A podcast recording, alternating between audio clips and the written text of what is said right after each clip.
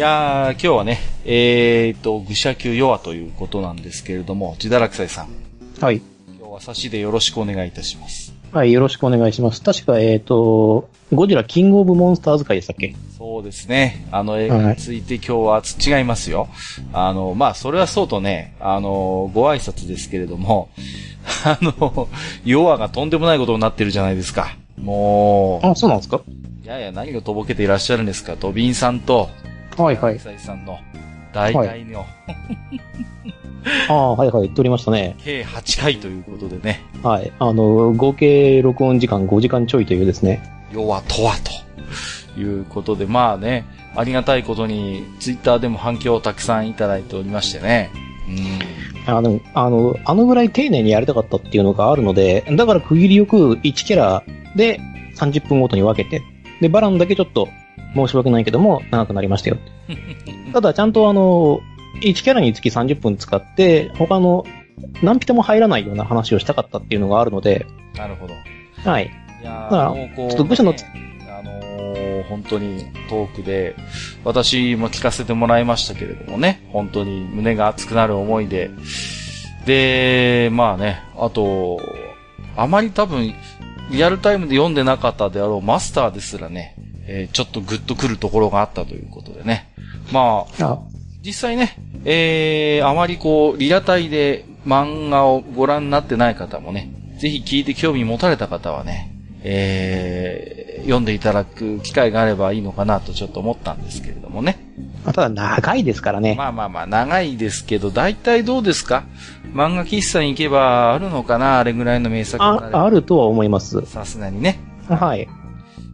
でぜひね、機会があればということなんですが、さあ、まあ、それはそうと、えー、今日はね、あえて部長と呼ばせていただきますけれども。あの最近ね、ここ2、3年そう呼ばれることがあるんですけどね。あ、そうなぜかは、なぜかはわからないですけどね。まあそのあたりに関してはね、あの、特に秘密にしておくんですけども。はあで、えっ、と、まあ今日はね、テーブルトーク RPG 部ということなので、そう。えーと私が TRPG 部で、栄えある第1回ということで。はい。まあゲームマスターをやらせていただきましょうというわけで、まあ告知の通りですね、ゴブリンスレイヤー TRPG の方をやっていきますと。はい。で、えっ、と、そこに関してなんですけれども、まあ、テーブルトークに興味があるとか、あのやったことあるとかっていう、いろいろと、あれがあると思うんですけれども、今回キャラメイクから、えっ、と、要はとして取っていってですね、まあ、どんな風にキャラ作っていくのか、なんていうのをですね、えっ、と、もし未経験者の方がいらっしゃればですね、ちょっと分かっていただけると嬉しいかなと思います。まあ、私たちもね、あの、ゴブリンスレイ、ゴブリンスレイヤー TRPG のキャラメイクは初めてなんですけど、そうなんですよね。まあ、はいあのーただ、えー他の愚者級メンバーが多分あんまり TRPG の経験もなくてね、ましてや、オンラインセッションになりますから、まあ、曲がりなりにもね、多少は経験のあるこの私が、えー初回のですね、えーキャラメイクをさせていただいて、まあ、それを聞いてね、他のメンバーもまあ参考になるかどうかわかりませんけど、これからやっていくのでね。まあ、えーそういったまあ雰囲気も含めて、えーお送りできればなと思ってますけれどもね。はい。で、えー今回はね、えーまあなんとなくこう事前にですね、えー誰がどういう役割を受け持つかというような話を実はしていたんですよね。それはなんとなくもう受け持ちようということで、うんうんうん。ですので、まあ、それに従ってね、えーやっていければなと思ってるんですけれども、今回は、まあ、あのね、えーゴブリンスレイヤー TRPG、えーキャラメイクということなんですけれども、まあ、えー簡単作成と通常作成と、えーいうことで2種類作成方法があるんですが、えー今回は基本的にはこの通常作成の方で、えー一人一人プレイヤーキャラクターを作っていきたいということでいかったんですよね。はい、そうです。はい。あの、簡単作成は確かに、あの、わかりやすいキャラの作り方をしてあるし、あの、すぐにやりたいという場合は、そちらの方が優れています。はい。あの、ちゃんとして作られていますので、過不足なく、そのキャラクターの能力が揃っているんですが、えーと、時間がある場合は、私はぜひ、あの、通常作成の方をお勧めしたいと思っています。はい。まあなぜかというとですね、まあ、あの、キャラを作るという過程が TRPG の楽しみの部分の結構ウェイトの大きい部分なんですよね。はいはいはい。そうですね。まあ、あの、このゴブリンスレイヤーゴブリンスレイヤー TRPG はそこまででもないにせよ、キャラメイクというものは、あの、TRPG の基本中の基本になります。まあ、あの、自分の妄想をデータ化させるというステップを踏むには非常に優れている方法なので、ぜひとも、あの、通常作戦の方で一度キャラを作ってみるということをお勧めします。で、えっ、と、その場合、ゲームマスターがちょっとごめんなさい、そういうのができないよっていう場合は、あの、つえっ、と、会員作戦の方でをやってみてください。あの、もし、本当に、あの、みんながみんなやったことない人たちが集まって初めてやる場合は、会員作戦の方をお勧めします。なるほど。うん、まずは TRPG に慣れましょうということで。そうですね。あのーまあ、文字通りね、キャラメイク、TRPG におけるキャラメイクというのは、まあ、あの、これからね、えー自分の、まあ、分身となるキャラクターに命を吹き込んでいく。作業と言っても過言ではないんですが、まあ、なかなかね、ルール的に煩雑な部分もあるんだけれども、実は一番 TRPG で、えー楽しい、えーところでもありましてね。まあ、あの、それはオンラインセッションであっても同様ですので、まあ、あの、私もジダラキサイさんのおっしゃることはその通りだなと思うんですけれども、さて、さて、えー、それではですね、まあ今私手元にルールブック、えー、まあざっと下読みはしてきましたけれども、えー、はい。まあ、ジダラキサイさんの案内のもと、じゃあ今日はね、えー、やっていきたいなと思いますけれども、はい。まあやっていきましょうかね。うんで、あと通常作成をね、お勧めする理由なんですけれども、キャラを作るという過程の中で、あの、ルールに習熟していくっていうところがあります。はいはいはい、そうですね。はい。あの、どういうキャラクターを作るかとか、その強いキャラクターを作るためにはどうすればいいのか、自分の理想とするキャラクターを作るためにはこういうルールを使った方がいいのではないかということなので、キャラメイクだけではなく、ルールの方にも、あの、目が行くようになるんですよね。はいはい。それが非常にね、あのやっぱいいことだと思いますので、通常作戦の方をお勧めさせていただいておりますというわけで、まず通常作戦のやり方はちゃんと載っておりますので、それに乗っ取ってやっていきましょう。では、まずですね、えっ、と、各家に決めてほしいのは、種族の選択ですね。はい。こちらの方よろしくお願いしまわす。かりました。えー、これはですね、えー、事前に、えー、他の愚者級ファミリーの皆さんとすり合わせをしたんですが、今回私はですね、レイヤーを選択したいと思いますよ。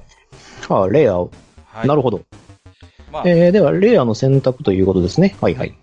まあ、レイヤーというのはね、えー、まあ、ちょっと聞き馴染みのない方もいらっしゃると思うんですが、まあ、言ってみればホビットです。言っていいのかな？いいですか、うん、ホビットとかグラスランナーとか、それに類するものです。まあ、あの、これはゲームによってね、ハーフリングであったりとか、まあ、グラスランナーとかいろんな呼び方しますけど、まあ、小さくて、すばしっこくて、こう、若干ね、臆病もあるんだけども、好奇心も持ち合わせたような、そんな、まあ、えー、種族ですよね。はい。はい。じゃあ、ですね今回はレイヤーを選択しますよ。はい、えー、レイヤーオン選択がなされました。というわけで、えっ、と、これは確実に変わらないので、聖徳技能として冒険者技能、隠密処方、えっ、と、寄戦処方、一般技能の調理処方を持っています。はい。このね、調理というのを、まあ、獲得してるのがね、個人的にはね、非常にこう、なんていうのかな。あのー親近感も湧きますね。自分も普段からやるものですからね。はい。ああ、なるほど。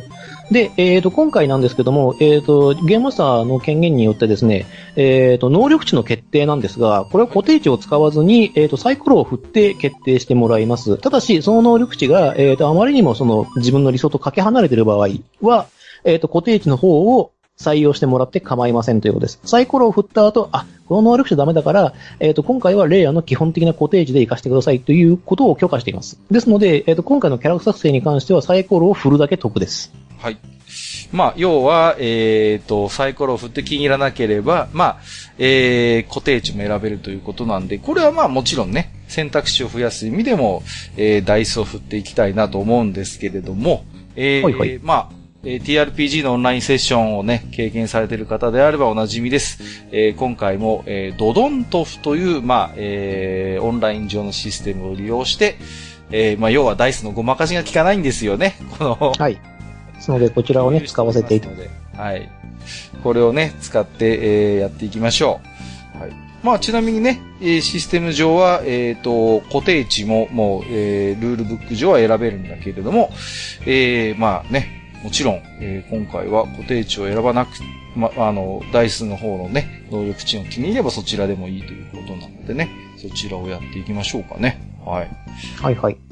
まずですね、こちらの方、えっ、と、第一能力値をまあ決定していきましょう。はい。えー、ではですね、これ一応説明を入れながら、あの、やっていきますので、はい。えー、まずですね、体力点決めましょう。えっ、と、1D3 マイナス1です。1D3 マイナス1。じゃあ、早速、えー、振っていきますよ。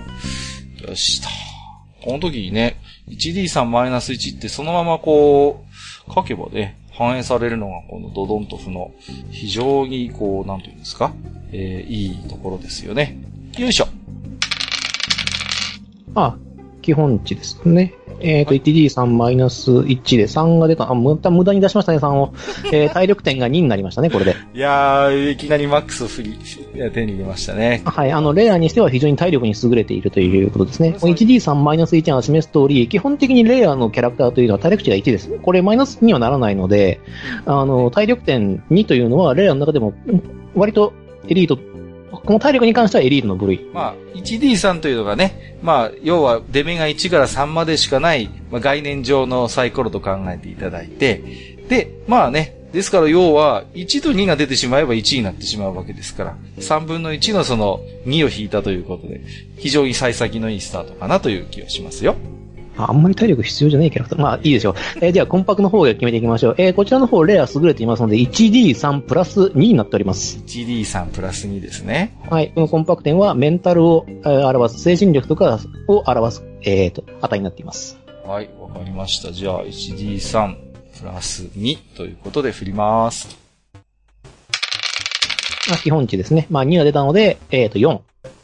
コンパク点は4ということで、まあ、標準的な、えー値になりましたね。レアになりましたね。はい。では、えっ、と、次、技量点に行きましょう。これは細かな作業とかをするとか、器用さとかを表す数値になります。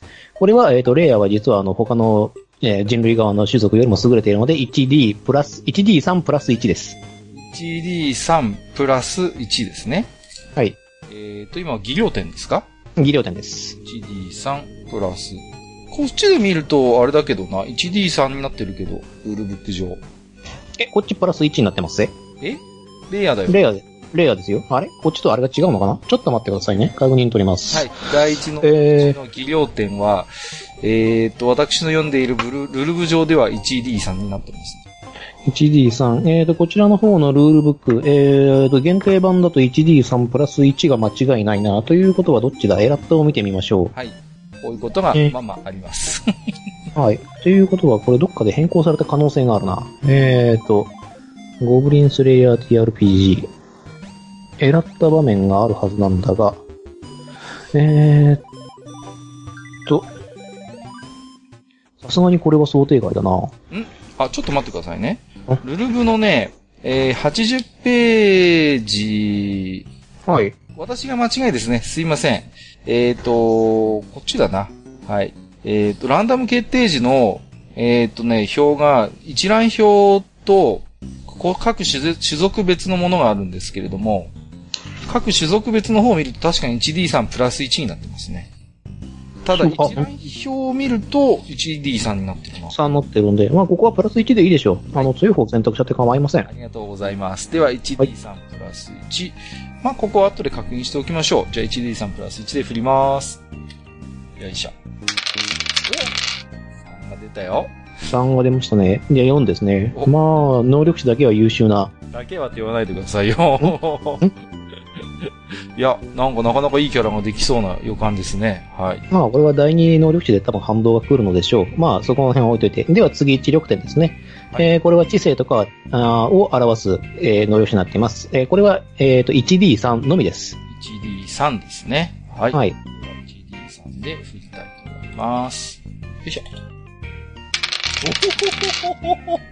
3ですね。いや、これはなかなか優秀な。第一能力値に関しては、孫うことなき優秀なレアが誕生しています。いやこー英雄候補と言ってもいいんじゃないですか？非常に。のままいけばですけどね。えっ、と、2、4、4、3ですね。はい十分に強力な。うん。いい感じ。はい。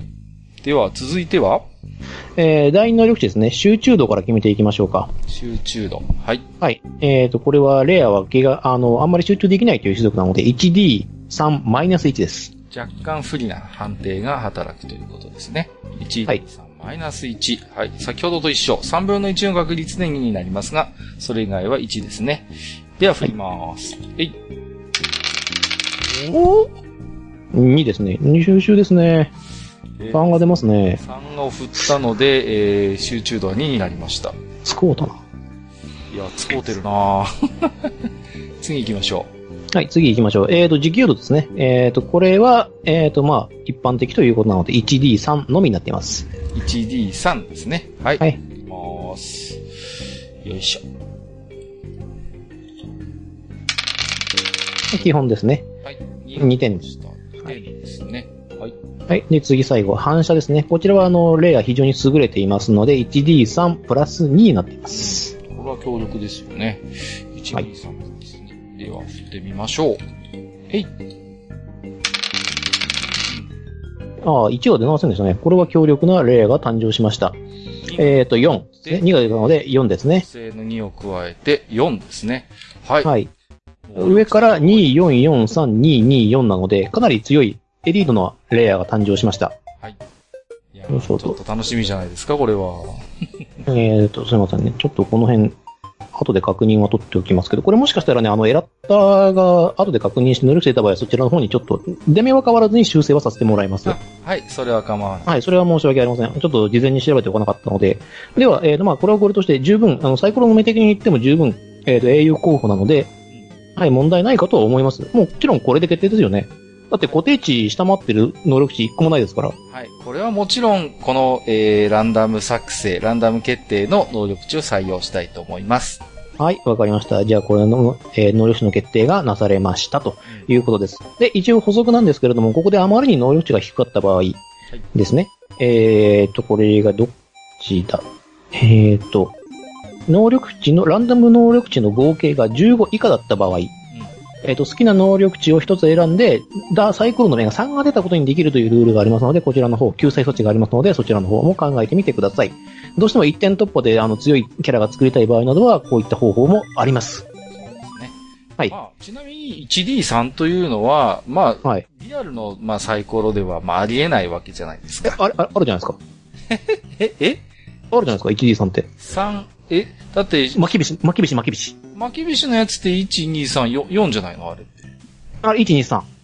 え？ちょっと待って。あれ、4面体だけど123ですよ。4面で、ああ、え？いや、いあれよ、4面、1D4 あ、4だっけ？4でしょ？あれ、4だっけ？いや、だから僕はね、聞きたかったのは、そういう時に、どうやればいいんですかっていう振りだったんですよ。ああ、なるほど。あの、その場合はですね、サイあの、普通の6面体のサイコロを振って、1、2が出た場合は1、3、4が出た場合は2、5、6が出た場合は3という風に決定してください。それ、それそこですよ、そこ。いやいやいや、4面体だったら、いや、だって余計な出目が1個あるじゃないですか。はいはいはい。うん、じゃあえー、次に行きましょうかね。次に行きましょう。まあ、これの欠点があるので、能力値の、えーと、あれですね。まず、これで能力値が決まったんで、ペペッと行きます。で、えーと、経歴の決定に行きましょう。ああ来ましたね。いよいよ、えー、まあ、そのキャラクターの出自に関わる部分ですね。うんはい。えーと、こちらですね。えーと、こちら、えーと、出自表というのがありまして、えーと、サイコロの 2D6 の目、えーと、サイコロ、6面体のサイコロを2個振った結果っていうのが、あの、反映される場合があるんですけれども、えーと、これゲームマスターの最低で決めてもらって構いません。えーと、サイコロを振って決めるか、自分で決めるか、これをあの、ロールオアチョイスというふうに言うんですけれども、はいえーそれをキャラクター、あプレイヤーに決定させてもらってもいいと思います。うんうん。なるほど。今回、ね。はい。これはあの、あくまでやりたいキャラクターを作りたいっていうはい。いう時は、あの、もちろんチョイスで。で、あの、どんなのでもとりあえとりあえず作ってみたいという場合はサイコロで振ってみるというのがいいと思います。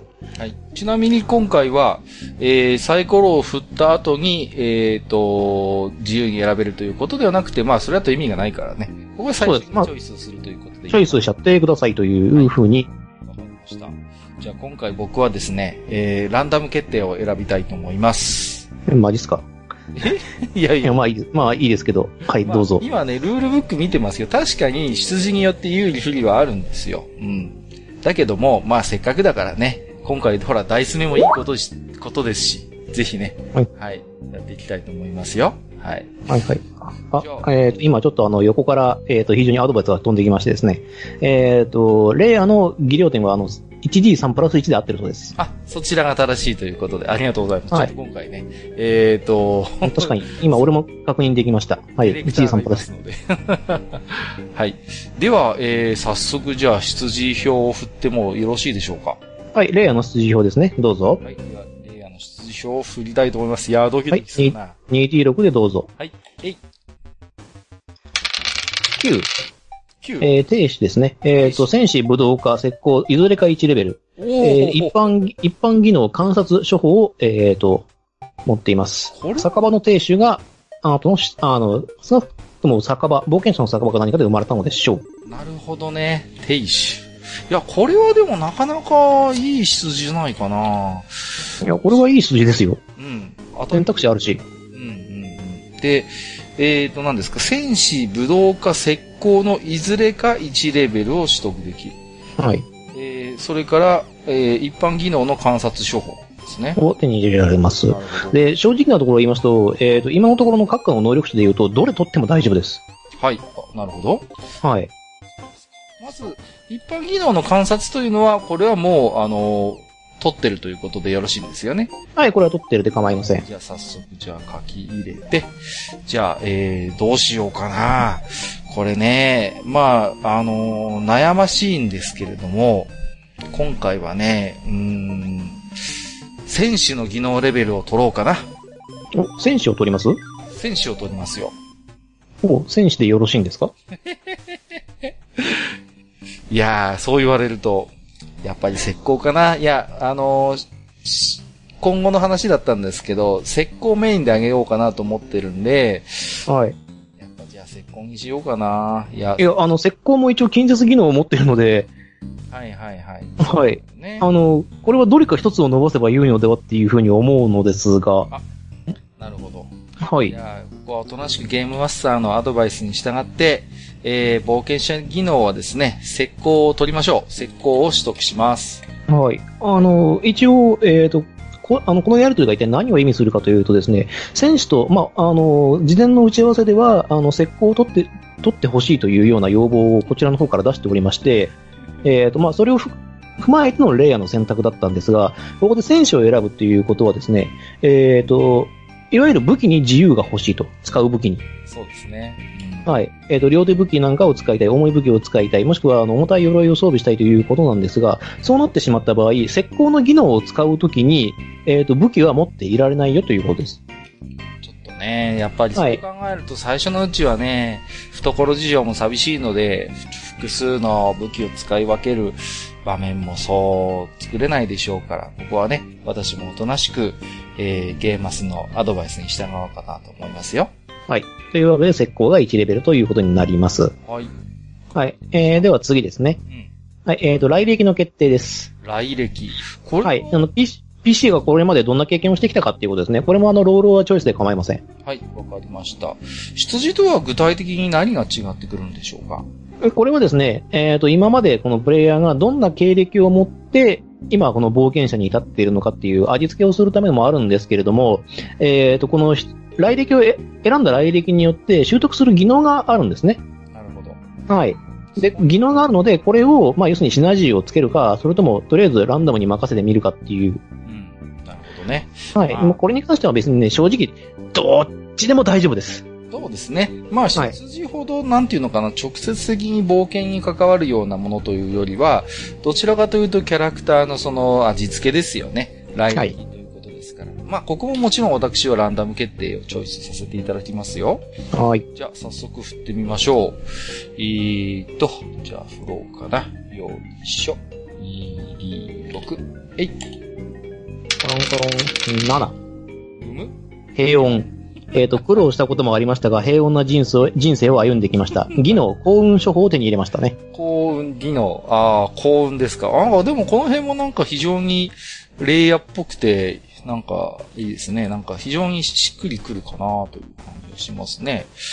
えー、じゃあちょっと待ってください。今ね、書き入れますのでね。あ、ちなみに今書き入れてるのは私、まあ直接紙に書いてるわけではなくてですね、えー、実は、えーと、シートがあるんですよね。あの、はいこあの、なんていうんですか、そういう、あの、ボランティアでですね、えーまあ、有志の方が作っていただいた、あの、公開していただいている、あの、キャラクターシートがありますので、そちらの方、はい、今回はですから、オンライン上というか、まあ自分のね、ドライブにコピーした上で、その上に今書き入れてるんですですよ。はい。はい。さあ、では、えー、来歴まで行きましたね。はい。えっ、と、まあ、酒場に生まれて、まあ、無事平穏に過ごしてきましたと。うん、で、えー、そして、まあ、最後ですね。これももう本当に、あの、フレーバーなんですけれども、えっ、と、開口の決定。PC はかつて特別な関係となる人物に出会っています。えーその関係は現在も続いているかもしれませんし、すでに過去のものになっているのかもしれません。という説明がある通りですね、あの、物語に、えっ、と、出しやすいようなフックとして、まあこれが決められる。これまたロールは調整でいいんですけど、これに関してはもう正直、えっ、と、ロールの方をちょっと推奨しようかなと思ってます。特にキャラクター作りたいような、その、背景がすでに決まっていて、それに当てはめたいという場合以外は、まあロールの方が面白いかなと思います。そうですね。まあ、ここまでもランダムで、えーやっていきましたので、えーここもね、えーランダム決定をチョイスしたいと思います。じゃあやってみようかな。2D6 ですね。はい。はい。やってみます。えい。コロコロ。3。3。えっ、と、上司。うん。えっ、と、所属している、していた組織や、えー団体の上司と交流があります。ほう。なんか僕、愚者の宮殿で思い当たるところもあるんですが、まあいいや。そう。はい。というわけで、えーと、何かしらの上司、まあ、上役がいたというか、その、頼れる人がいたんでしょう。うん。そうでしょうね。えいるか、そのいたいたかかはわかりませんけれども、まあ、あの、そういった存在がいあのいますよということだけが決定されました。はいで、えっ、と、最後です。えっ、と、第一能力点にボーナス点を加算します。うん。えーこれは体力点、魂魄点、技量点、えっ、と、知力点の4つの第一能力値の中から1つ選んで1点のボーナス点を加算することができます。はい。これは自由に選んでいいということなんです。はい、これは自由に選んでいいですう。ん。まあ、ここは悩みどころですよね。低い能力値を補うか、あるいは、えー、高い能力値をさらに伸ばすか。ここは好みの分かれるところでしょうけれども、うーん、僕はそうですね。そうしたら、えー、今回は、技量点を伸ばそうかな。はい。では、技量点5点ですね。えっ、と、これはまあ、ほぼ人類最上級の技量点です。5点というのは。相当器用なんでしょうね。うんはい。あの、ここを超えられるのは、同じ出目を出したドワーフだけです。おー、なるほど。はい。